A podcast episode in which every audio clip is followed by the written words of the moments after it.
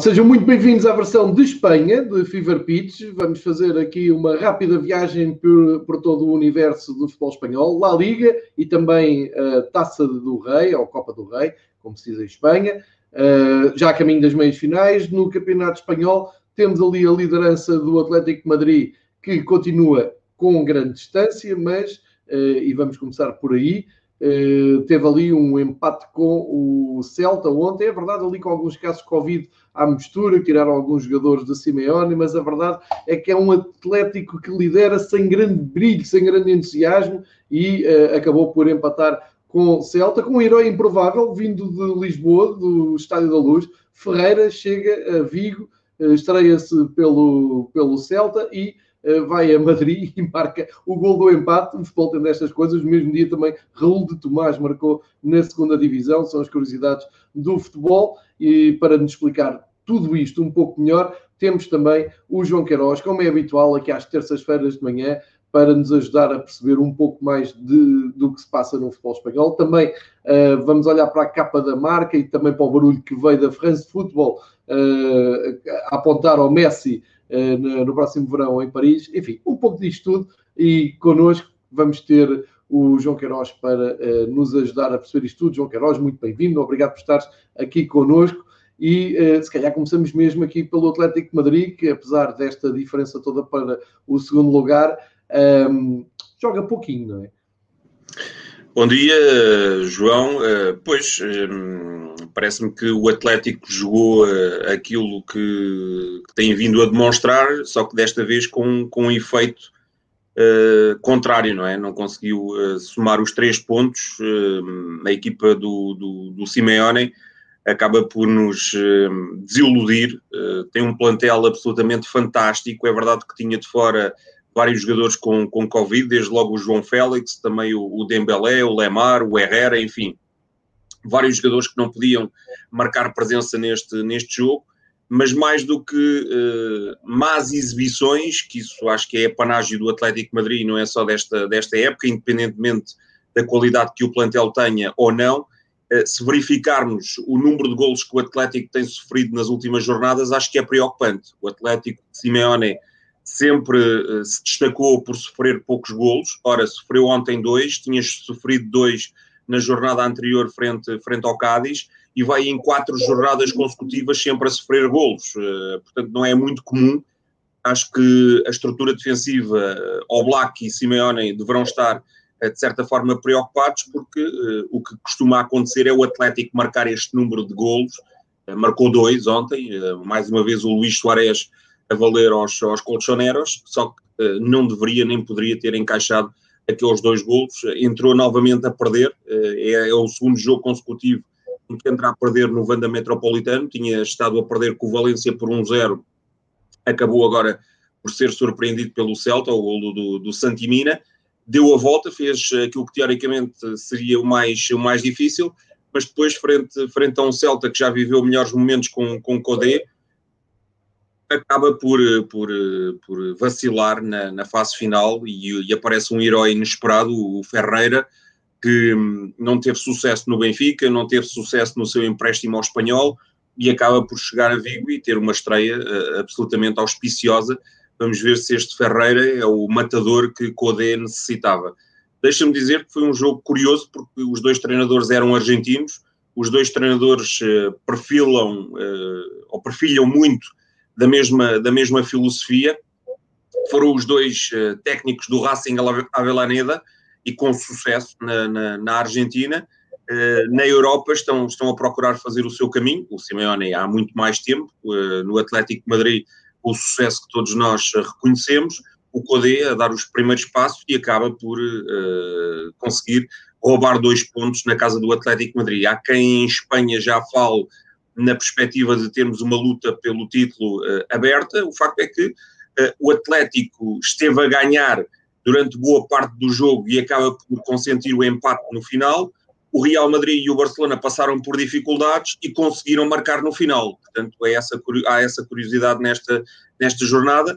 É verdade que ainda há oito pontos a distanciar as duas equipas, ou as melhor, as três equipas, os dois uh, gigantes do Atlético Madrid, é verdade que o Atlético tem um jogo a menos, mas nunca se sabe. que é que, o que, é que poderá dar esta, esta Liga um, Espanhola, até porque agora vão reiniciar-se as competições europeias com todo o desgaste que isso uh, irá certamente causar nas, nas equipas, e, e, e o Barcelona, uh, pelo menos no campeonato, está em grande, porque de vitória em vitória, e já lá vão muitas vitórias consecutivas, o Barça só sabe o que é vencer em 2021 para o campeonato, a, a equipa começa claramente a ameaçar não só o Real Madrid, uh, já conseguiu roubar a segunda posição aos merengues, mas também começa a ameaçar o Atlético de Madrid, Atlético que ainda vai a Camp Nou, portanto convém também destacar essa, essa situação.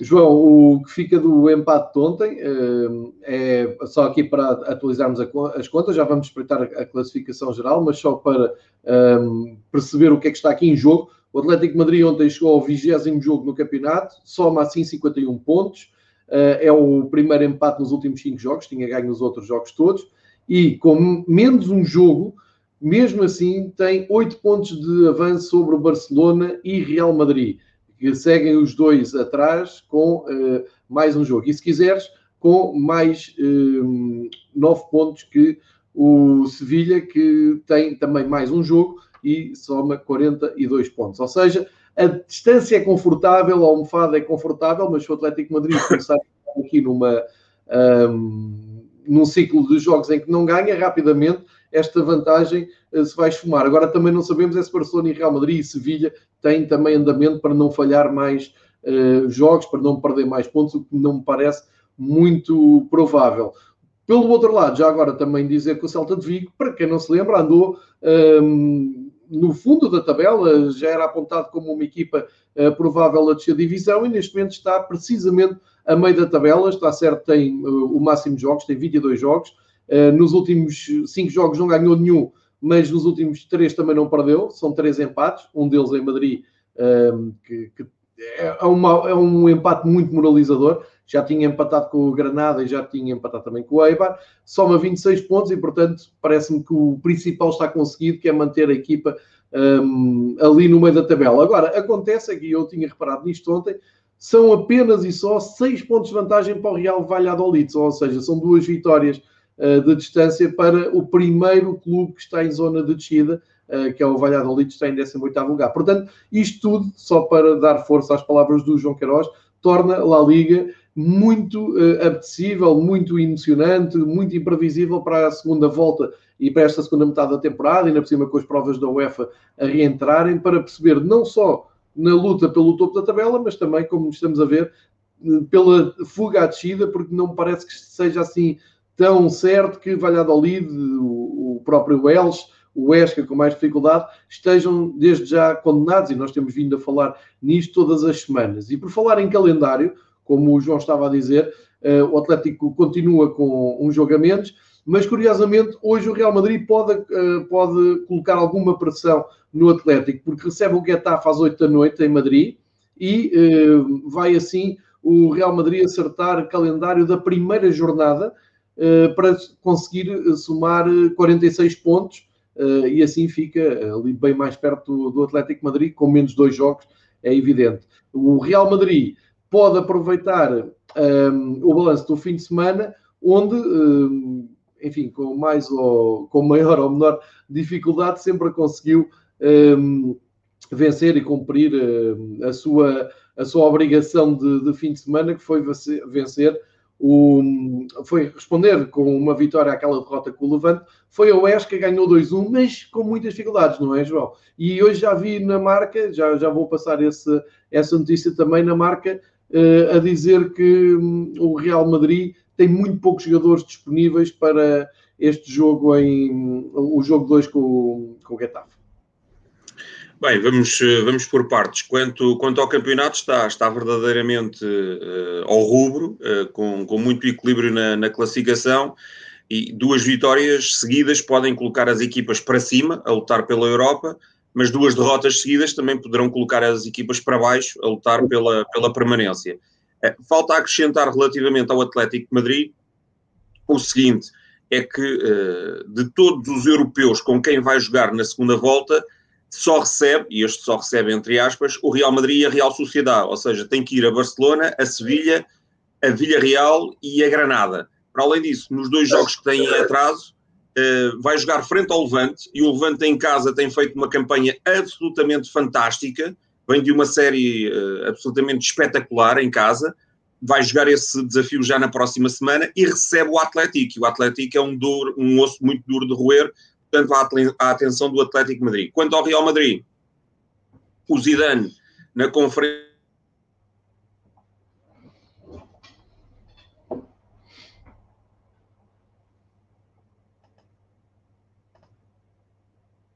Deixei de ouvir o João, não sei se, se o João está a conseguir ouvir. Estávamos aqui a, a, falar exatamente do calendário, do futuro do, do calendário. Uh, o João ficou aqui frisado. Vou aqui voltar a chamar o João Queiroz, que estava a falar exatamente do, do calendário. Vamos ver se conseguimos ter, ter de volta aqui uma falha, talvez da, da internet dele. Sabemos ao certo. Vou aqui espreitar.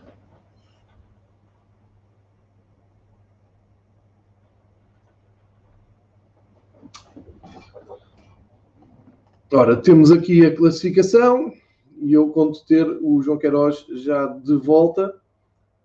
Entretanto, também saudar uh, o Filipe, o Fábio, o António, que estão aqui no chat do YouTube a seguir em direto a gravação um, do episódio do Fever Pitch em versão espanhola. Um, relembro que nós fazemos esta sessão aberta, uh, aberta ao público, para depois uh, passarmos só o áudio para o podcast, que é a finalidade um, desta, desta gravação. Uh, e temos, uh, estamos a gravar na plataforma StreamYard, onde de vez em quando acontecem estes percalços. Já tenho aqui de volta ao João Queiroz. João, deixei de ouvir, a coisa foi abaixo, ficaste ligado. Estavas a falar do calendário, retoma o teu raciocínio. Pois estava a dizer que, que o Atlético, portanto, vai jogar ainda ao terreno do Villarreal, ainda vai jogar ao terreno do Granada, ainda vai a Sevilha, ainda vai a Barcelona vai receber o Real Madrid e a Real Sociedade e nos dois jogos que têm atraso vai jogar com o espetacular Levante já na próxima semana e depois eh, tem um osso muito duro de roer que é o, o Atlético em, em Madrid. Portanto, vai ser um clássico também uh, muito bom de acompanhar, mas uma dificuldade para o Atlético Madrid. Quanto ao Real Madrid, o Zidane, na antevisão do jogo frente ao Huesca, lançou-se uh, que, nem, que nem fera aos jornais, principalmente aos jornais de Madrid, disse, bem, uh, se me quiserem tirar do lugar, digam abertamente, escusam de estar aqui com, com perguntas enviesadas. Uh, portanto, o Zidane foi, foi igual a si próprio e, e, acabou por lhe saltar a tampa num momento delicado, ainda para mais estava, estava na primeira conferência pós-Covid, o Zidane uh, passou pela, pela infecção do, do, do Covid-19, e o Real lá partiu para, para, para o Esca com as suas armas, uh, sentiu muitas dificuldades uh, frente a um Esca que promete recuperar, esteve a perder por 1-0, um, um grande gol do, do Ravi Galan, poderia estar a perder por 2-0 porque o Rafa Mir envia uma bola uh, à trave logo de seguida e depois chega ao empate no lance de bola parada pelo, pelo Varane e acaba quase no fim, no outro lance de bola parada pelo Varane por conseguir a chegar uh, ao 2-1. O Real, que hoje joga o tal jogo em atraso da primeira jornada, mas tem muito poucas opções. Uh, Zidane vai chamar 6, 7, 8 jogadores da, da cantera para esse, para esse desafio. Já se sabe, Sérgio Ramos vai estar de fora durante uh, largas semanas, foi, foi operado. o Varane também já se sabe que provavelmente não irá continuar em, em Madrid, ou pelo menos os jornais destacam isso, depois de, depois de ter uh, conseguido uh, notabilizar-se ou sobressair em Huesca, fala-se que uh, o Varane, que termina o seu contrato em junho do próximo ano, possa sair para, para o Paris Saint-Germain, mas o Real tenta transacioná-lo por uma verba superior a 50 milhões de euros. A tentar rentabilizar, não é? João, já agora a, novela do, do Messi, capa do France Football desta semana, um artigo que eu já, já passei os olhos por lá, uh, são seis páginas uh, sobre a possibilidade do Messi, razões para ir, justificações, porque é que aquilo vai resultar, por aí fora, e ao mesmo tempo a, notícia do Sérgio Ramos ser operado, e, e, ser, num futuro imediato, uma carta fora do baralho de Madrid, um jogador essencial a todos os níveis no Real Madrid, tanto a nível interno como a nível de Liga dos Campeões, que é a experiência toda do Sérgio Ramos fora. Um, e, e, eu falo do, do Messi, não, não tendo nada a ver com o Real Madrid, mas também tendo a ver com o Real Madrid, uh, porque é muito falado também na, na, imprensa espanhola. Seria um alívio para o Real Madrid o Messi sair do, do campeonato e numa altura em que o Real Madrid pensa voltar ao mercado, pode ter aqui um, alguma ascendência sobre o Barcelona? Ou achas que hum, é mais só porque é o Messi e é mais pelo futebol internacional? Pois seria uma boa notícia para o Real Madrid, mas seria uma péssima notícia para o futebol espanhol. Uh, perder o Messi, uh, depois de ter perdido o Neymar, depois de ter perdido o Ronaldo, acho que, que a Liga Espanhola uh, começa de uma forma preocupante a perder as suas vedetas e sabe-se que isso tem custos em termos de mercado. Os direitos televisivos não valem o mesmo com Messi do que sem Messi. Uh, e, portanto, uh, é uma baixa de peso se o Messi vier a sair para, para a Liga Francesa. Não sei se quem uh, acabou por, por destapar tudo isto foi, foi o Di Maria, numas declarações que, que proferiu há uns tempos atrás. acabou por revelar que o Messi poderia, poderia ir para, para Paris. o Barcelona acabou ou apressou-se a, a negar parece-me que os clubes andam aqui uh, num, num, enorme, uh, lá numa enorme controvérsia porque vão ser adversários na Liga dos Campeões, mas a mim, o Messi também já veio a negar, mas o que é facto é que um, ehm, o Messi em Paris não tem só uh, dinheiro à sua espera, tem, tem um projeto ambicioso que visa ganhar a Liga dos Campeões e tem uma série de jogadores com quem certamente gostaria de se reencontrar, desde logo o Di Maria, mas por que não dizê-lo também o, o Neymar. Agora, para o Real Madrid seria muito positivo ver o Messi sair, seria também se calhar positivo porque com a entrada do Messi no PSG, talvez os parisienses eh, pudessem abrir mão, e este abrir mão entre aspas, eh, porque é a troco de uma elevada uh, quantia do, do Mbappé, e portanto indo o Mbappé para, para Madrid, não só ficaria o Real Madrid mais forte, como o Barcelona mais fraco, portanto vamos aguardar pelos desenvolvimentos desta, desta novela.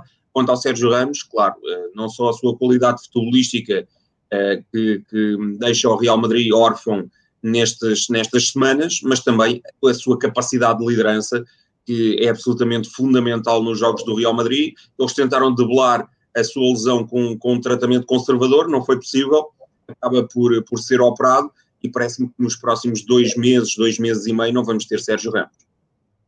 Mesmo assim, para logo, no jogo que às 8 horas podemos ver em Portugal na Eleven Sports, que é o Real Madrid com o Getafe, relativo à primeira jornada, como já disse, o Zidane, eh, segunda marca, vai contar com o Courtois, o Marcelo na esquerda, o Mendy na direita, Nacho e Varane como centrais, depois ali um trio no meio campo, Isco, Casemiro e Modric, e na frente Vinícius, eh, Benzema e Ansensio. Ou seja, eh, mesmo com todas estas condicionantes, ainda se consegue fazer um 11 bastante interessante pela parte do Real Madrid. Vamos é ver a resposta uh, de, de, destes jogadores, alguns que têm estado longe do seu melhor, como estão a lembrar do Marcelo, não está a fazer uma época muito feliz.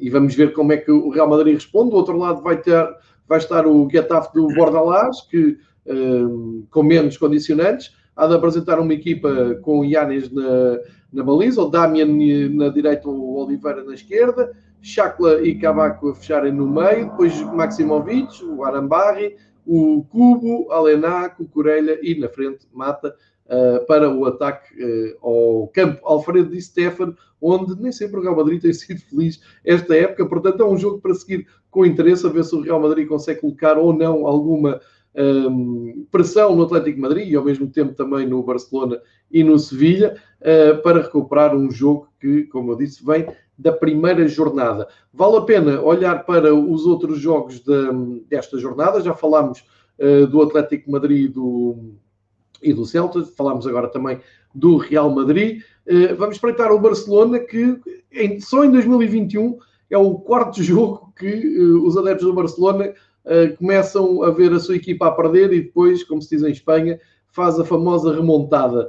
Teve a perder com o Betis, um jogo muito emocionante, 5 gols, acabou por ganhar 3-2 e soma a quinta vitória seguida no campeonato, portanto, é a equipa em melhor forma de resultados no campeonato, este Barcelona, uh, e vai cimentando aqui uh, não só a perseguição ao Atlético Madrid, mas também a sua presença na Liga dos Campeões. Uh, portanto, eu acho que o Koeman conseguiu estagnar todo, toda aquela confusão vai ali por, pela Catalunha e mantém alguma dignidade no, no campeonato, está numa fase Uh, mais interessante, com muita ajuda do Messi, é verdade, uh, mas mostra também um compromisso interessante dos jogadores com, um, ehm, com o treinador, com o clube, porque, como eu disse, são quatro remontadas só este ano. Uma delas para a taça com o Granada foi absolutamente épica. Esse jogo com o Granada foi uh, qualquer coisa de espetacular, um dos melhores jogos para se ver esta temporada. E agora em Sevilha com o Betis também foi grande jogo um jogo absolutamente sensacional, uh, com, com cinco golos, uh, trocas constantes no, no, marcador. O Barcelona a ficar muito cedo uh, sem, o, sem o Araújo, que se lesionou. Entrou o De Jong, o Messi também partiu do banco, só entrou aos 57 minutos, mas entrou e, e, marcou logo. Portanto, relançou absolutamente o Barça na, na discussão da partida, um a um com meia hora para, para jogar. Depois, uma infelicidade do Victor Ruiz, que colocou a bola na sua própria baliza, não conseguiu o Griezmann fazê-lo. O Victor Ruiz acaba por, eh, por uh, conseguir colocar o Barça na, na, frente. O Victor Ruiz, que depois, no lance de bola parada, respondeu e voltou a empatar a, a, a partida. Uh, mas oportunidades para um lado, oportunidades para o outro. o Betis esteve muito bem. Fekir em destaque.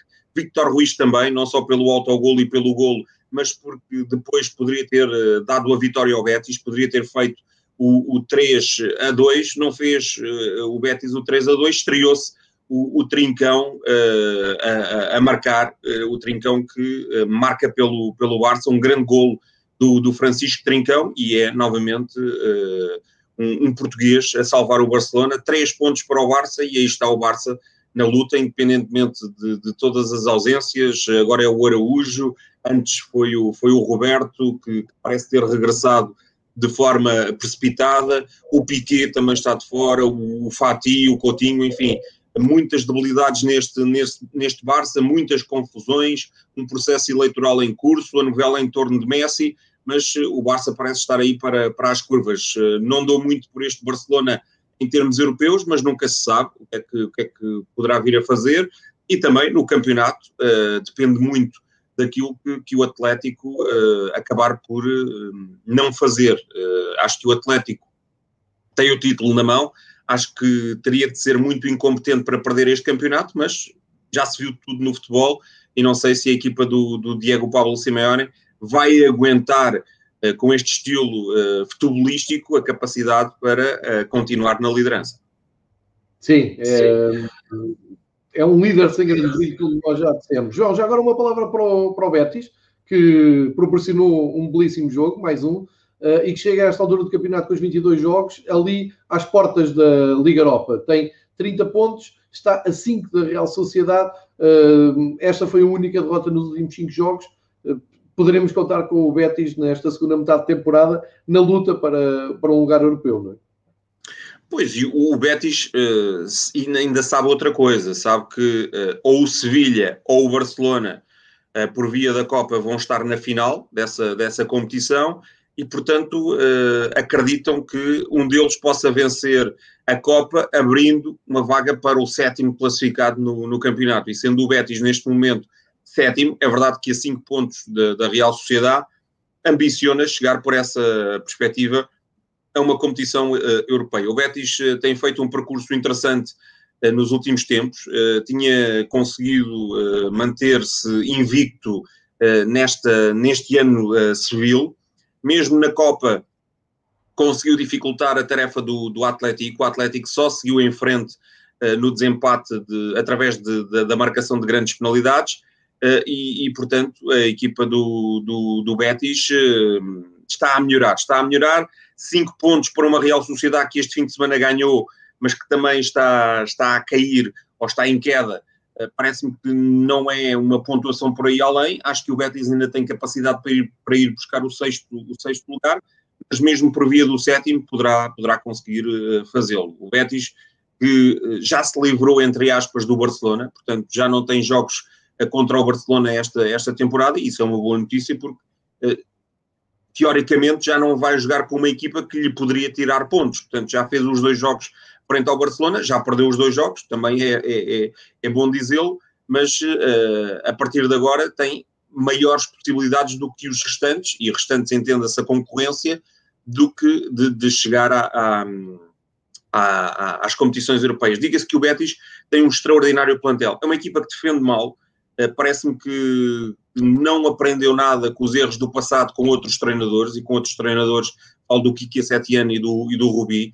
Uh, Parece-me que o Marco Bartraz, sobretudo, está a deixar muito a desejar depois de ter prometido muito na formação do Barça e também no Borussia Dortmund. Uh, o Emerson e o, e o Pedraza são, ou melhor, o Emerson e o Alex Moreno são dois laterais muito, muito ofensivos, mas uh, desguarnecem muito a sua, a sua estrutura defensiva na baliza o Joel, enfim, vai, vai eh, colmatando uh, aquilo que pode em termos eh, de, das debilidades defensivas da, da, equipa, mas já se fala que o Rui Silva vai ser o próximo guarda-redes do, do Betis, mas do meio campo para a frente tem claramente muita, muita classe. Tem o William, tem o Guido Rodrigues, tem o, sobretudo tem o Fekir, tem o Joaquim, uh, tem o Ruami, tem o Borja Iglesias que está a, a reaparecer, enfim, a equipa do, do Betis tem muitas soluções e parece-me que uh, poderá fazer uma, uma campanha muito interessante uh, nesta segunda metade de temporada. Aliás, já vem denotando essa, essas melhorias nas últimas jornadas. João, vou dar aqui as boas-vindas a um, um, espectador muito especial, o Juan José Montero, que se junta amanhã ao Fever Pitch para analisar futebol italiano. Ele está em Espanha, está em Madrid, é um, adepto do Atlético, também observador muito atento e com grandes análises ao futebol espanhol, como não poderia deixar de ser. Uh, um grande abraço para o Monteiro, que está aqui uh, a seguir a nossa gravação de podcast. E já agora dizer que ele está a contribuir aqui com a opinião de dizer que o Betis está a melhorar muito, especialmente no ano civil 2021, dizendo que o Borja Iglesias, El Panda, está de novo a encontrar os golos, que o Canales uh, é um craque do Betis, e é mesmo, é um dos melhores. Sem dúvida da La Liga. Um, e tinha começado aqui por perguntar se já tínhamos discutido que a Liga uh, baixou o nível em comparação a outras ligas da Europa. Uh, sim, uh, Juan, nós, nós falámos já muito disto até no arranque do, deste campeonato. O João Queiroz tem uh, colocado muita tónica nisso. Há ali uma altura no arranque, na primeira fase do campeonato, com poucos golos, que mostrava bem a ausência de grandes craques da dimensão do Cristiano Ronaldo, do Neymar, o Messi na altura também Uh, um pouco mais por baixo, se é que se pode dizer isto do Messi, uh, vamos dizer, não tanto por cima, que, é mais justo para, para o argentino. Uh, e sim, notava-se realmente ali uma perda até de algum glamour da La Liga, enquanto outras ligas estão, como a italiana, como nós temos visto à quarta-feira, estão a, a, ganhar esse brilho. e sobre o Atlético já falámos no arranque do episódio, esta semana começámos pelo Atlético por causa da atualidade, porque chegou ontem à noite, um, vai perder pontos, diz o Juan. Uh, no entanto, um, acha que, que ontem fizeram o suficiente para o 3-1.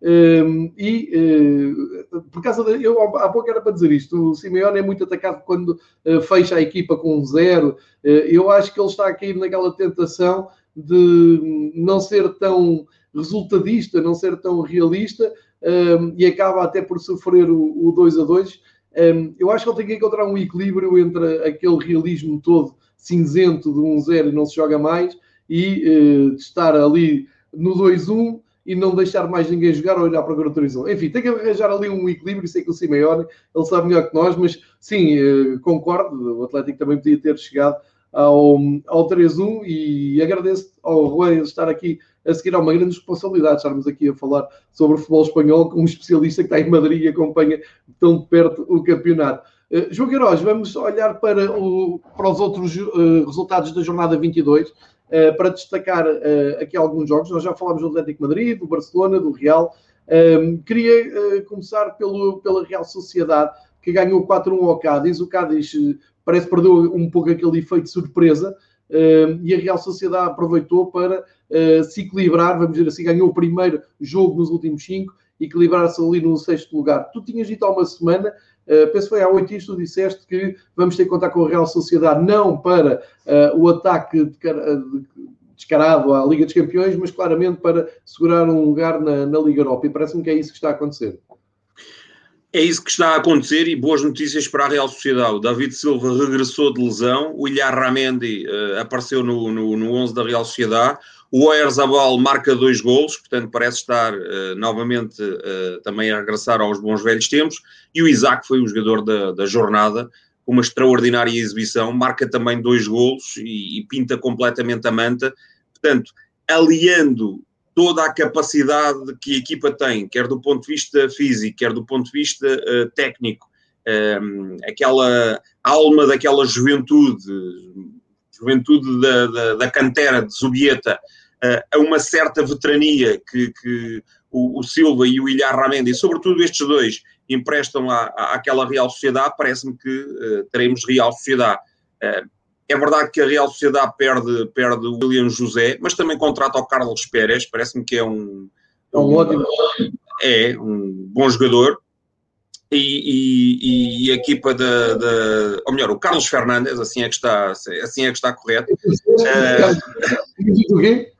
o Carlos Pérez, Carlos Pérez saiu, saiu, saiu do Barcelona para, para a Roma. Uh, mas. Uh, mas Fernandes esteve na Granada, não é? No ano passado. Uh... Exatamente. O Carlos Fernandes acho que é uma boa aquisição. Acho que, que, independentemente de ser um jogador de características diferentes do William José, acho que, que, que dá garantias para a Real Sociedade ter, ter poder de fogo no, no, no ataque.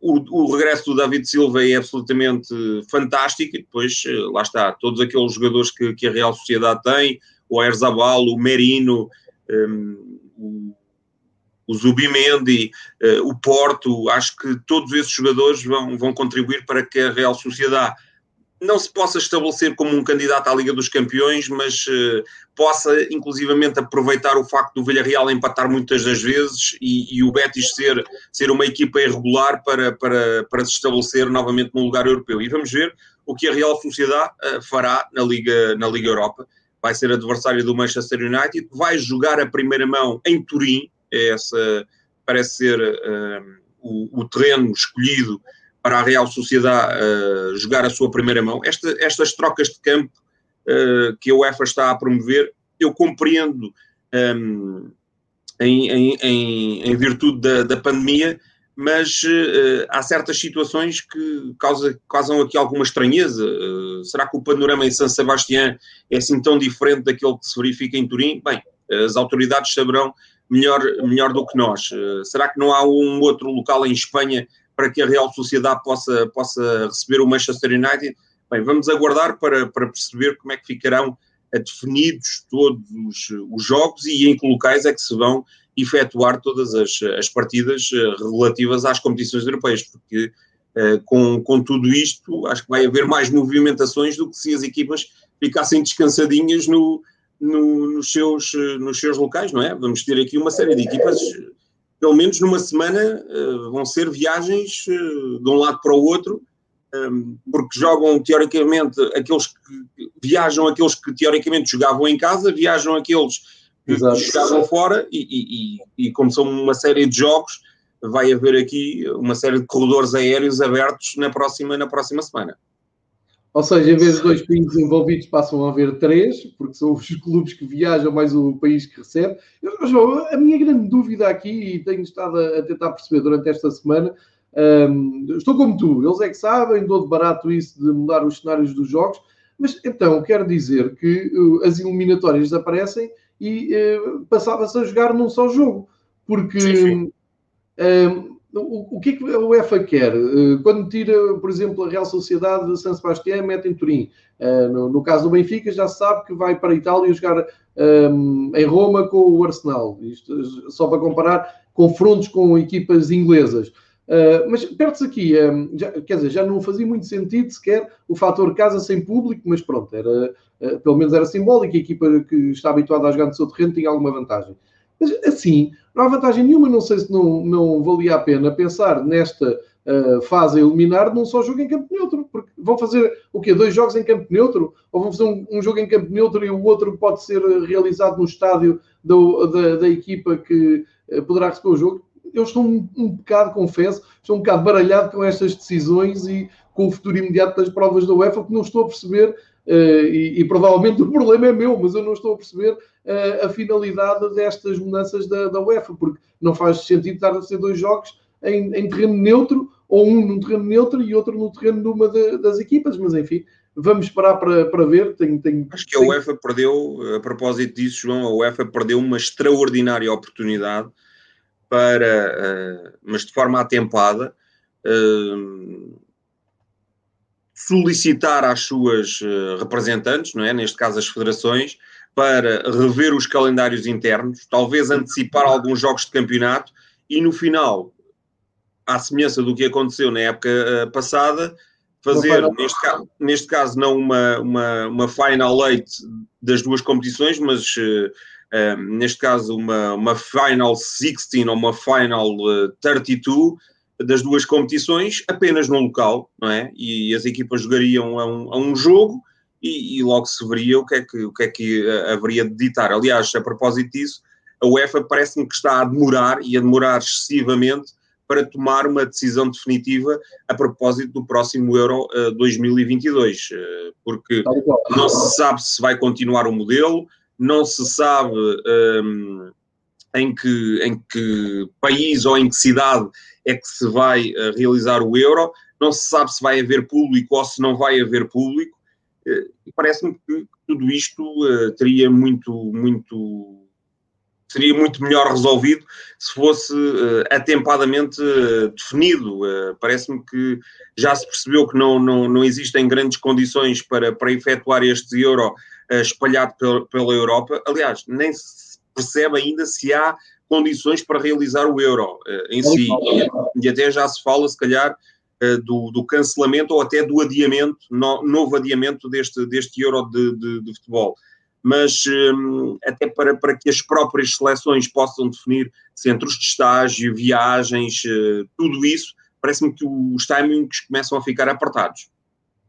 João, concordo contigo mais, ainda há poucos dias estava a fazer essa reflexão uh, com um grupo de amigos que, fanáticos pelas provas uh, da UEFA, o europeu, uh, onde a UEFA entra como o Mundial, a própria Liga das Nações, e a conclusão a que nós chegamos é que estamos em fevereiro de 2021 e estamos na, exatamente na mesma situação de há um ano, quando rebentou a pandemia, quando os países começaram em quarentena, quando houve recolhimento obrigatório e a UEFA fez-se de morta até muito perto uh, já do, do limite, uh, eu diria, do limite uh, plausível para as, para as seleções se organizarem. Acho que estão a fazer o mesmo erro, estão a entrar exatamente na, na mesma um, asneira de se deixarem de morte, ver o que é que isto dá e resolverem ali em cima da, da mesa. Mesmo porque um, dirigentes da UEFA tenham falado sobre o euro, que eu saiba publicamente, tem sido para dizer: não, não, há europeu, o modelo mantém-se, 12 cidades, a receber o europeu e, e, e, o resto do mundo vive uma realidade que olha para a UEFA e pensa estes tipos não estão bons da cabeça, isto não faz sentido absolutamente nenhum. Mas a verdade é, como tu disse, os dias vão passando, as semanas vão passando, não há nenhuma decisão, uh, quando me parece que não, ninguém ficaria escandalizado se a UEFA se reunisse e dissesse, enfim, esqueçam isto, tentamos novamente em 2022. O problema é que em 2022 já está previsto o Mundial, sendo que é uma oportunidade da UEFA, e acho que isto é que devia estar a ser ponderado, é um ano diferente porque o Mundial vai decorrer no inverno e, portanto, deviam fazer o europeu no verão. Acho que não escandalizava ninguém, toda a gente entendia e acertavam o calendário. Agora, é, nós não, não mandamos nada, isto, o bom senso e a lógica no futebol não, não quer dizer nada. E digo mais até, João, estamos muito perto de nova paragem para jogos das seleções e não sabemos para que fins é que são esses jogos nem, uh, nem sabemos que peso é que isso depois vai ter no calendário. Mas enfim, isto é uma discussão paralela. Até porque, até porque, até porque na, nas uh, duas, três paragens que houve, uh, com as viagens que os próprios jogadores fizeram, houve muita contaminação, não é? E depois isso veio a refletir-se nos clubes. E neste momento há, há, aqui outra, outro ponto de discussão: é que há países que exigem a quarentena e, portanto, a UEFA já, já veio dizer que para os países que exigem quarentena uh, há a possibilidade de os clubes não deixarem sair esses jogadores para as seleções. Porque imagina, uh, imagina o seguinte caso: o Bernardo, o Bruno Fernandes vêm a Portugal representar Portugal. Depois vão ficar de quarentena, ou seja, os clubes vão ficar prejudicados 15 dias sem, sem, estão a pagar os ordenados aos jogadores e porque eles vieram à seleção, durante 15 dias não podem contar com esses atletas. Portanto, há aqui uma discussão que se, que se abre e não sei se estes jogos não, não, não terão que ser adiados.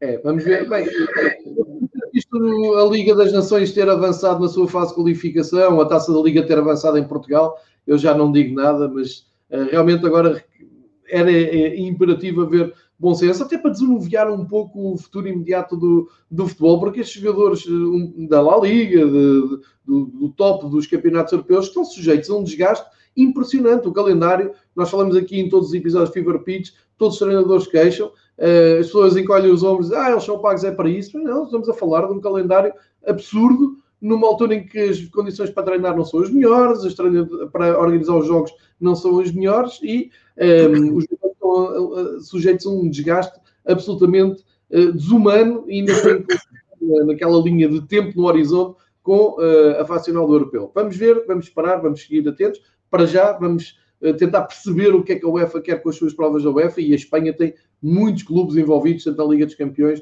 como na Liga Europa. Voltando ainda à jornada 22, queria o, o, o teu comentário sobre o Sevilha, que está a passar uma fase muito feliz na, na La Liga, ganhou o Getafe com 3-0, eu diria com naturalidade, perdeu o Ocampos, mas ganhou o Papo Gomes, em boa altura o Monchi foi uh, resgatar o Papo Gomes, que estava ali já posto de lado na Atalanta, entrou, marcou, embora ali um, um ressalto no, no remate, e parece-me que o Sevilha se prepara para se juntar ao Real Madrid e ao Barcelona na perseguição, porque estão muito bem, estão, estão a jogar um futebol solto e equilibrado e ainda estão na Liga dos Campeões. Bom trabalho do Lopetegui em Sevilha. Sim, tem um grande plantel, o Enesri que está a fazer uma excelente campanha, mais um golo. Uh, o Papo Gomes, bem, aquilo é um ressalto, mas foi um grande golo. Uh, é um grande golo. Quer dizer, é um golo do meio da rua. Deram-lhe espaço, é verdade, mas um bom golo do, do Papo Gomes. Eh, depois tem o Jordan, tem o Rakitic, tem o Oliver Torres, eh, enfim, tem, tem excelentes soluções este, este Sevilha e acredito que pode fazer uma excelente campanha. Aliás, foi uma das duas equipas que não sofreu golos nesta jornada, a outra foi o Alavés, o resto marcaram todas, muitos golos eh, e o, e o Sevilha a prometer. Parece-me que, que, vamos ter Sevilha à semelhança do que aconteceu na temporada passada e noutras épocas, o Sevilha a fazer um campeonato de trás para a frente e, e, vamos ver se não vacila na fase final da, da temporada. É que são muitos jogos, uh, há pouco intervalo de tempo. O Sevilha, lá está, ainda está nas competições europeias, ainda está na Copa, vai ser adversário do, do Barcelona e, portanto, uh, há aqui uma série de situações que merecem ser equacionadas, porque isto não é só o, o, o espaço temporal entre os jogos, é que eh, uma vez jogas em casa, outra vez jogas fora, tens as viagens, tens que planificar hotéis, eh, depois eh, há tudo isto da pandemia e todos os cuidados que há eh, que ter com, com, com atletas, portanto, é tudo muito complexo. Tal e qual, é, é um desafio demasiado exigente, mas por isso mesmo até estava a elogiar o trabalho do Lopetegui, que acho que, enfim, está a relançar a sua carreira com, com tranquilidade, com o apoio do Monkey, que é muito bom, e estão a fazer um, um belíssimo campeonato na, na La Liga. Sevilha, recordo, está ali a um ponto do Real Madrid e do Barcelona na luta pelos primeiros lugares. Um, ehm, e ainda falar do Atlético, que, que, o Atlético de Bilbao empatou com o Valência, foi pena, podia, podia ter dado ali um salto na classificação, mas o Valência continua ali agarrado com tudo à, à vida, continua a tentar somar pontos. Recordo que o Valência somou 24 pontos, tem apenas mais 4 que o Valladolid tem em zona de descida. Uh, o Atlético de Bilbao não está muito melhor, tem 25, mas o Atlético de Bilbao tem-se revelado nas taças, e tu falavas da taça de, de, Espanha, e o Atlético vai jogar a final da taça de Espanha do ano passado e já está apurado para as meias finais deste ano. Portanto, pelo menos nas taças as coisas têm corrido muito bem. Uh, e agora, depois da mudança de, de, treinador, parece que o Atlético de Bilbao está mais estável e uh, subir um pouco mais. Foi um clássico do futebol espanhol uh, que acabou por ditar este empate 1-1. Foi um bom jogo, um jogo dividido. O Valência começou melhor, criou as primeiras oportunidades no, no jogo. O Atlético, quase sem saber ler nem escrever, chegou à vantagem, aproveitou um erro do Guilhamon, que colocou a bola na própria baliza e saiu para o intervalo em, em vantagem.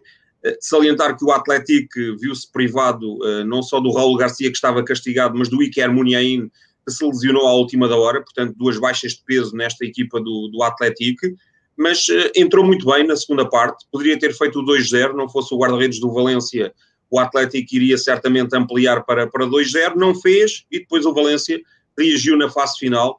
A entrada do Cutrone, que veio do, do Wolves uh, reforçar o, o, Valência, acabou não por ser determinante, mas acabou por ser um, um dos, um dos uh, fatores mais, lá está, em destaque no jogo. Uh, e, o, e o Gabi Paulista aproveitou um pontapé de canto para, para empatar o, o desafio, portanto, uh, acaba por, por ser um resultado uh, justo por aquilo que as duas equipas fizeram, continuam aquém das expectativas. Acho que o Atlético vai colocar as fichas todas agora, já ganhou a Supercopa, vai colocar as fichas todas nesta Copa do Rei e na Copa do Rei anterior, porque imaginemos que o Atlético chega à final da, da, da Copa do Rei deste ano joga três finais num ano e pode ganhar três competições num ano, sendo que ganhar duas taças num ano uh, seria absolutamente fantástico. É bom salientar que, o, que este Atlético, no seu palmarés, uh, tem 23 taças, portanto, não é de hoje. Uh, é, é, uma história bonita. É, é, verdade que a última Copa que, que o Atlético ganhou foi em 1984, mas tem 23 taças no seu, no seu palmarés, o que é absolutamente extraordinário um clube de taças, um clube vencedor, um clube com grande história no, no futebol espanhol, com umas raízes muito fortes no, no, no País Basco, o Atlético de Bilbao, cá está no empate e assegurar ali também uh, a 11 posição, está no meio da tabela, portanto, uh, parece-me teoricamente longe de, dos lugares de descida. Uh, queria ainda falar contigo sobre o Villarreal, que foi ao terreno do Elche, uh, Elche que está em penúltimo, uh, empatar aqui uma jornada menos feliz de, dos, dos homens de uh, Unai Emery, mas queria tentar que tu explicasse aqui o que é que se passa com o Villarreal, que nos últimos quatro jogos empatou-os todos. Ou seja, não perde, uh, tinha ganho uh, no treino de Celta de Vigo com, com uh, poderio, ganhou para 4-0, e depois chega-se quatro empates, foi com o Granada em casa, uh, depois em Huesca, outro dos clubes do filme da tabela, empatou 0-0, um, com a Real Sociedade empatou a 1 e novamente com um clube em zona de descida empatou 2-2. É um Villarreal a perder peso, é um Villarreal que é mais feito para os jogos contra grandes equipas, facilita nestes jogos contra equipas teoricamente mais fracas. Uh, qual é que é? Ou, ou, está só a passar uma má fase e podemos contar com o Villarreal que tem 36 pontos para segurar ali os lugares de Europa. É, é o rei dos empates, 12 empates uh, em 22 jogos, são muitos empates, uh, são mais de 50% dos jogos a empatar. A equipa, é verdade, segundo o Emery, uh, quando empata, às vezes está mais perto de ganhar do que de perder, mas o que é, o que é facto é que só soma um ponto e o, e o Villarreal desperdiça nova oportunidade. É que poderia ter goleado calmamente, esteve a ganhar por 2-0, desperdiçou possibilidades para fazer o 3-0 e depois o Elche é do nada no início da segunda parte consegue uh, dois golos e, e, vira a história do, do, desafio. É verdade que depois uh, tivemos um, Villarreal à procura do 3-2, mas já não é a mesma coisa, porque a equipa parece-me que psicologicamente uh, acaba por ficar condicionada. acho que a equipa não consegue, um, lá está, voltar a levantar-se e e ao não conseguir fazê-lo, acaba por, por ir desperdiçando a pontos. Parece-me que este, que este Villarreal está a passar claramente ao lado de, de, uma oportunidade. Poderia estar muito mais próximo daquele grupo Barcelona, Real Madrid, Sevilha, e não, está a ficar para trás, está a ficar na luta com, com a Real Sociedade, com o Betis, enfim, com todos os restantes por uma presença europeia. Acho que vai consegui-la, acho que tem plantel mais do que suficiente para, para isso. Lesionou-se o Coquelin, é uma baixa de peso na, no Villarreal, vamos ter, vamos ver com que consequências. Eh, o facto é que eh, o Villarreal, eh, depois de ter visto a Real Sociedade empatar no último minuto, na, na, no último desafio que fez em casa, Agora, parece-me que contra um frágil Elche, deita fora claramente dois pontos. É, e, quis ouvir a tua opinião, porque nós uh, muito elogiámos aqui uh, o Ney Emery, o, abraçou este projeto com, uh, com ambição, com ambição de, de levar o Villarreal aos primeiros lugares. Não é que esteja a ser uma desilusão, mas depois do arranque que teve, estávamos à espera de mais consistência, mais vitórias. Ainda vai a tempo, tem agora a segunda metade da tabela para transformar estes empates em vitórias. Como se pode ver pela, pela tabela, e já o repeti aqui muitas vezes o João também, lá na frente, portanto, Atlético Madrid uh, com mais, uh, mais um menos um jogo, assim é que é, uh, e com 51 pontos, é a diferença considerável para Barcelona, Real Madrid, Sevilha que tem menos um que os dois perseguidores, o Villarreal precisamente com 36 pontos. Lá atrás, o Esca, Elche e Valladolid lutam para sair daqueles lugares, o Eibar tem os mesmos pontos do Valladolid, o Alavés e o Osasuna apenas mais dois pontos, e com mais quatro pontinhos, Cádiz, Getafe e Valência. Valência insiste em estar aqui neste grupo. Uh, está tudo muito complicado a segunda metade da tabela para baixo, portanto, nada está decidido. Vamos continuar a acompanhar, como é evidente, com todo o interesse, esta luta, tanto pela perseguição ao Atlético, como a entrada na Europa, como a fuga à descida, e lançar aqui os jogos que vão compor a próxima jornada, que são precisamente o Granada Atlético Madrid, o Sevilha Huesca, Eibar Valladolid, Barcelona Alavés, Getafe Real Sociedade, Real Madrid Valência, Levante Osasuna, Villarreal Real Betis e Cádiz uh, Atlético de uh, Bilbao, sendo que pelo meio há este jogo em atraso, haverá um, ainda um outro jogo, enfim, o campeonato vai aqui com pontos, mas por, um, eu diria, por, por títulos, não é? Por destaques, eh, é o Barcelona a receber o Alavés, é o, o Atlético eh, em Granada, uma, uma, uma visita sempre complicada. O Sevilha recebe o Huesca, à partida pode continuar a sua perseguição, e o Real Madrid-Valência é o grande destaque, porque é um clássico e nunca sabe, o Real joga hoje também com o Getafe, nunca sabe o que é que se pode esperar daqui, não é, João? Uh, vamos. Ah, e, e, já agora o Atlético com, com, o Granada terá que dar uma resposta bem mais convincente daquela que deu ontem terá que dar uma resposta mais convincente e é um dos campos teoricamente mais, mais difíceis. Eh, o Atlético uh, não costuma passar bem em Granada, portanto vamos ver o que é que o, o Atlético poderá fazer e o que é que o Granada também poderá fazer. Foi um grande Granada uh, frente ao Barcelona para a Copa, uh, vendeu muito cara à derrota, o Barcelona precisou de prolongamento para seguir em frente e portanto que se cuide o Atlético de Madrid volto a recordar, nas últimas jornadas tem sofrido golos atrás de golos e isso não é, não é uma boa notícia para o conjunto de Diego Pablo Simeone. Eh, portanto, vamos ver o que é que, o que, é que este Atlético Madrid poderá fazer. O Real Madrid-Valência é claramente o grande clássico desta, desta jornada. É bom recordar que o Valência foi uh, um dos, uh, uma das grandes bestas negras do Real Madrid, goleou na primeira volta por 4-1 de forma inesperada no Mestalha. Exatamente, não vamos, não vamos esquecer isso. Estava aqui a partilhar a lista dos melhores marcadores para termos aqui uma ideia, fazer as contas. O Messi no Atlético Madrid, meu Deus, o que os, os adeptos do Barcelona devem sofrer olhar para esta lista de melhores marcadores. Soares, uh, uh, Luís Soares, do Atlético Madrid, 16 golos, mais 3 que o Messi no Barcelona. O Messi, mesmo com uma temporada atribulada, ali está na perseguição ao seu amigo, o Uruguai Luís Soares. E depois o Enesri, que o João já destacou há pouco, chega aos 13 gols. Ótima época do Marroquino do Sevilha. E o inevitável Gerardo Moreno, eh, como sempre, o melhor espanhol desta lista, com 12 gols no Villarreal, eh, a fazer esta perseguição. E vamos ver também, isto é, desculpem, é a segunda, é, é, a segunda divisão, já agora o destaque do Raul Tomás na segunda divisão já leva 14 golinhos atrás do Djurdjevic do, um, do Real Sporting de Rijon, Uh, portanto, bela, bela época do, do, do ex-avançado do Benfica. E aqui partilhar com vocês os guarda-redes menos batidos, tinha visto há pouco, uh, está aqui, que é, inevitavelmente, o Black, 11 jogos de, de balizas a zeros, portanto, clean sheet, sem sofrer golos.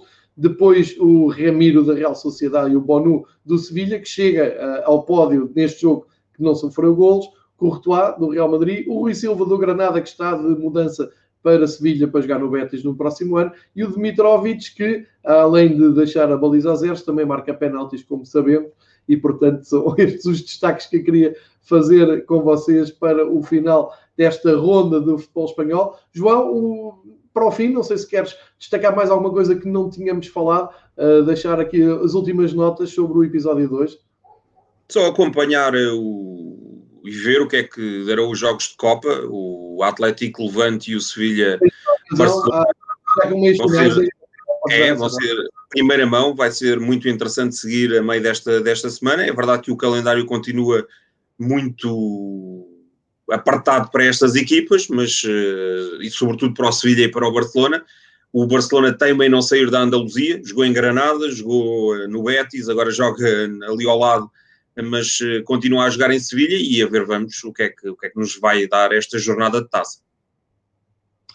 Já agora dizer que os jogos da, das meias finais da taça é a duas mãos, começam ainda este mês, no final do mês. Quando chegarmos lá mais perto, faremos a antevisão desses jogos, mas uh, ficam a saber que é em dose dupla, uh, tal como no, na versão portuguesa, uh, que é algo que, que, a mim me incomoda muito. Uma competição que é toda feita a eliminar e chega às meias finais e dá hipótese aos mais fortes de corrigirem um mau resultado. não, não gosto muito, porque depois, afinal, outra vez, num, num único jogo, enfim, é assim que está estipulado, temos que aceitar. João, viagem pelo futebol espanhol feita, eh, La Liga vista e revista, Atlético Madrid segue no primeiro lugar com pouco brilho, luta eh, ainda muito grande pela Europa e pela eh, fuga à descida. Também passámos pela, pela taça do Rei, também olhámos já para o panorama externo, o que é que a UEFA poderá aqui fazer. Portanto, resta-me agradecer-te mais uma viagem pelo universo do futebol espanhol e marcar encontro para daqui a oito dias. Continuamos neste confinamento a tentar trazer algum conteúdo mais especializado, eh, neste caso só sobre o futebol espanhol, com a presença de João Queiroz. João, muito obrigado, grande abraço, até para a semana. Grande abraço.